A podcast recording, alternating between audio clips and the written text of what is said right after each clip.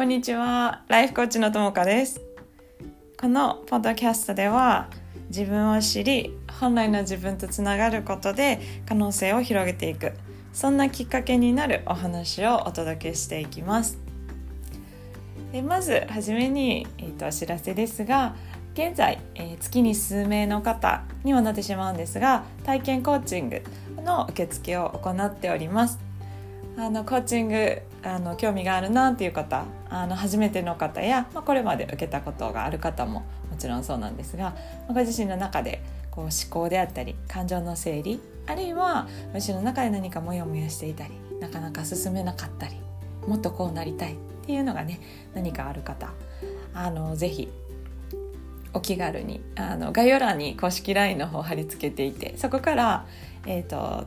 受付お申し込みや受付を行っており、えーと、ご質問のね受付を行っておりますのでぜひお気軽にご連絡いただければと思います。はい、で、えーと、今日は本題なんですが、まあ、自分の中にある制限っていうところについてお話ししたいなと思ってあのつい最近あと私の中にもあここ私の中にあ制限でまだまだあったんだなっていうのがあありまして、まあ、それがえっ、ー、と本当数日前ですね。あの私大阪に住んでるんですけど、え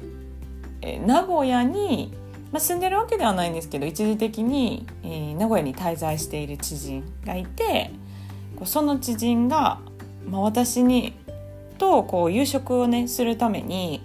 あの名古屋で、まあ、仕事していてで仕事が終わって夕方に、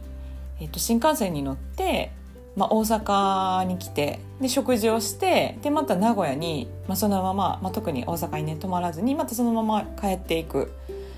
っていうのであのいついつ食事行けますか？みたいな感じで連絡くださったんですよ。でそれを聞いた時になんか私はえそんななんか私のためだけになんかわざわざ私と食事するためだけにそんな名古屋から新幹線に乗ってで食事してまたそのまま、まあ、とんぼ帰りで帰っていくなんていやなんか時間もお金もいやもったいなすぎるからそんなもうなんかわざわざもうなんか来てくれなくていいですぐらい思っちゃったんですよね。いやなんかもうそんなえわざわざ私のために来てくれるんですか？っていうふうに思って。なんかそれをなんか改めてこうよくよく考えた時にあ自分の中にまだまだこう私なんかのためにっていううん制限っていうかそういう思い込みというか自分の価値をすごいこう低く見ている考えがあるんだなっていうのに気づいたんですよね。なんか逆に私がこう誰かに会いたい時とかって、まあ、あの海外に住んでた時とかもあのイギリスに住んでたことがあ,、まあ、あるんですけどその時に他のねヨーロッパの国に住んでる友達に本当にその友達に会いたいとかその友達と、まあ、こう休日とかね時間を過ごしたいっていう他に何かをしたいとかじゃなくてなんかその人たちに会いたいっていう思いで普通に行ってたりしたんですよこう海外に。国をまたいで本当数日数日ですよ、まあ、1泊2日とかもありましたし行ってたんですよだから自分はなんかそれに対してなんか全然わざわざとも思ってないしなんかシンプルに会いたいなとかこう時間を過ごしたいなとかうんなんかなんなら家でゴロゴロしてるだけでもいいだって会うことが目的だから時間を過ごすことが目的だからでそこになんかかかる手間とか時間とかお金って全然なんか何も思ってなかったんですよね。だけどなんか誰かが自分のためにえそんなわざわざ新幹線に乗って会いに来てくれるとかなんか仕事が終わって疲れてる中そんなねなんか移動となんか時間とお金をを割いてきてくれるってことに対していやそんな私なんかのためにって思ってたんですよね。なんかそれにそうだからそれがなんか私の中にあなんか自分っていうものの価値を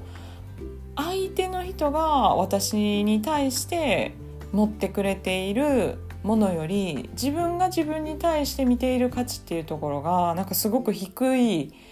部分がまだまだあるんだなっていうふうに気づいて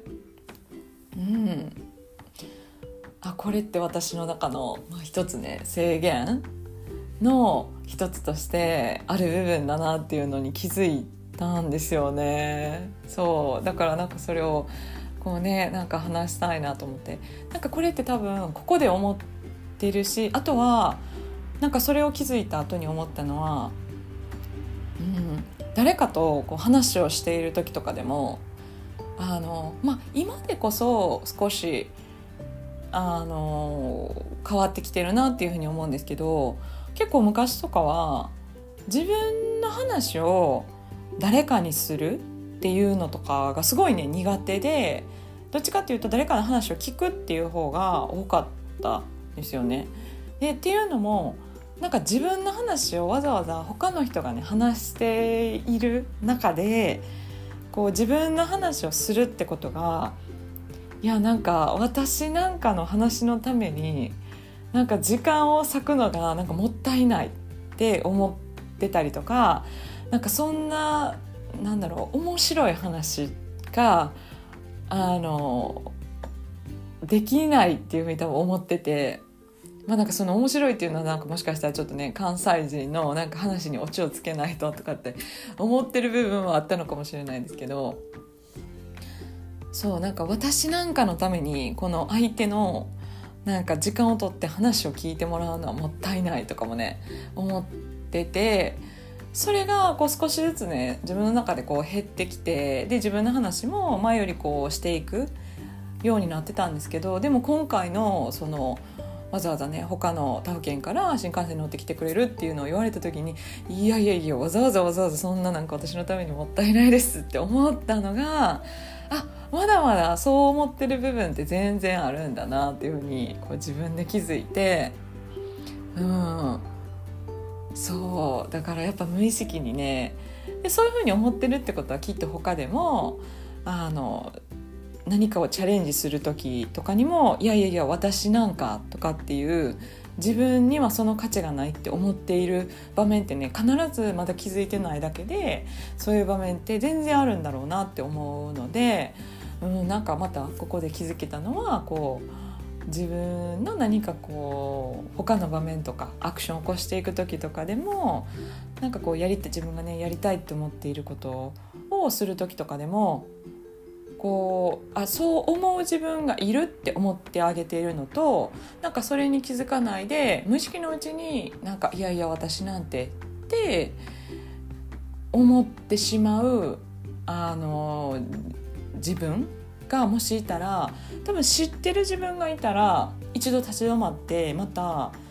こう考えるというかなんかじゃあ本当はどうしたいのっていうところに立ち戻れると思うんですけど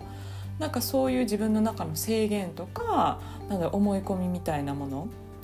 があるってことに気づけないとなんかそれがあることすらにも気づけないんでただこう無意識のうちに選択肢から除外しちゃってなんかないことにしていたりなんか機会を失っていたり、うん、なんかすることがなんか起きるんだろうなって思うと、まあ、今回ねそういう自分がいることに気づけてよかったなっていうふうに思ったんですよね。はいあのそんな自分の中にあったちょっとね制限に気づいたのでなんかちょっとシェアしたいなと思ってあのお話しさせてもらいました。うんでやっぱりなんか気づいた時に「えじゃあでもどうしたいの?」っていうところにね立ち戻ってあげるとなんかよりこの自分の中心にまた戻ってこれるなと思うので、うんやっぱり気づけることってねすごく大事だなというふうに思っています。はいあの最後までお聴きいただきありがとうございます。では今日も皆さん素敵な一日をお過ごしくださいさよなら